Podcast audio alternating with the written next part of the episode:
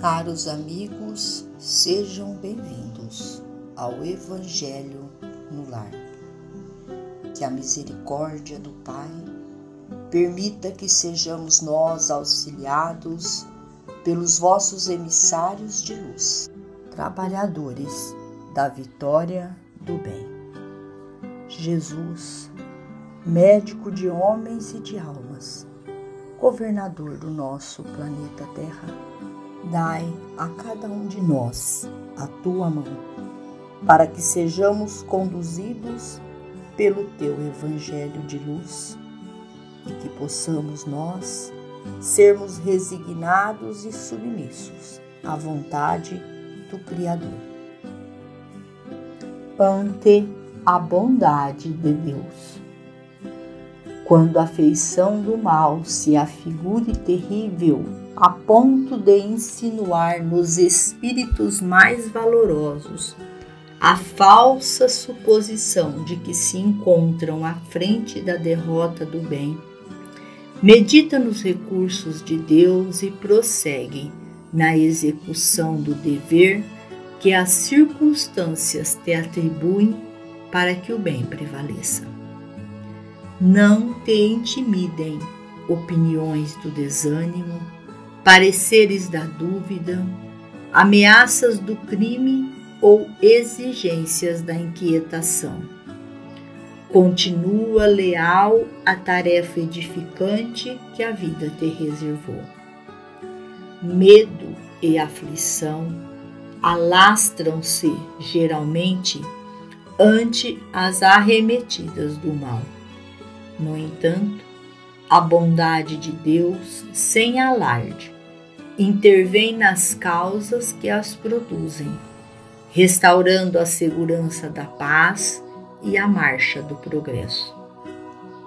Tiranos do passado, galardoados com as prerrogativas do poder, esmagaram povos inteiros fornecendo a ideia de que lograriam perpetuar a iniquidade entre as nações, mas a bondade de Deus, em silêncio, esperou a renovação que orienta os processos da natureza e, em novas reencarnações, deu-lhes a disciplina dos escravos, na qual aprenderam louvando o sofrimento, quanto dói a ferida dos que foram situados em servidão. Malfeitores, arguciosos que a posse do ouro tantas vezes conserva impunes, estenderam orfandade e viuvez, oferecendo a impressão de que propiciaram a ganância força de lei sobre a terra, mas em silêncio. A bondade de Deus esperou a grande transformação que lhes competia e em novas reencarnações deu-lhes a disciplina dos filhos das regiões desoladas, na qual aprenderam, louvando o sofrimento, quanto dói o cativeiro da penúria e da fome.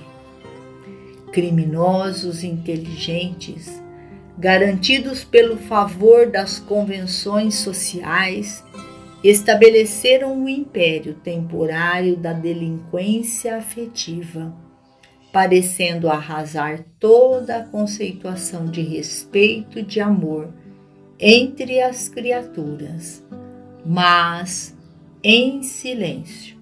A bondade de Deus esperou pelas metamorfoses inevitáveis da vida e em novas reencarnações deu-lhes a disciplina do corpo enfermo, na qual aprenderam, louvando o sofrimento, quanto dói o infortúnio dos que foram atirados ao desequilíbrio emotivo. Trabalha e confia no setor do bem que o mundo te entregou. E quando o mal se alteie diante de ti, prometendo esgotar-te todas as reservas de serviço e de resistência, confia e trabalha, mesmo assim, na certeza de que, acima de todas as nossas forças, podes contar invariavelmente com os recursos de Deus. Emmanuel. Oremos. Se crês em Deus, por mais que te ameacem os anúncios do pessimismo com relação a prováveis calamidades futuras, conservarás o coração tranquilo na convicção de que a sabedoria divina sustenta e sustentará o equilíbrio da vida acima de toda a perturbação.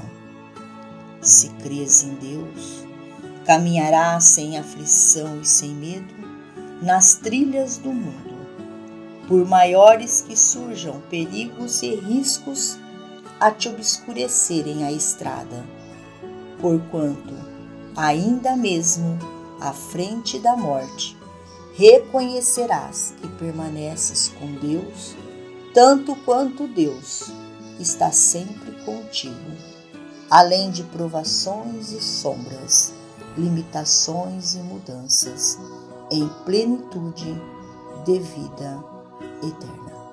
Agradecemos a Deus, a Jesus, a Maria de Nazaré, nossa mãe amorada aos nossos emissários de luz, trabalhadores da vitória do bem. Fiquemos com Jesus e até amanhã, se Deus assim o permitir.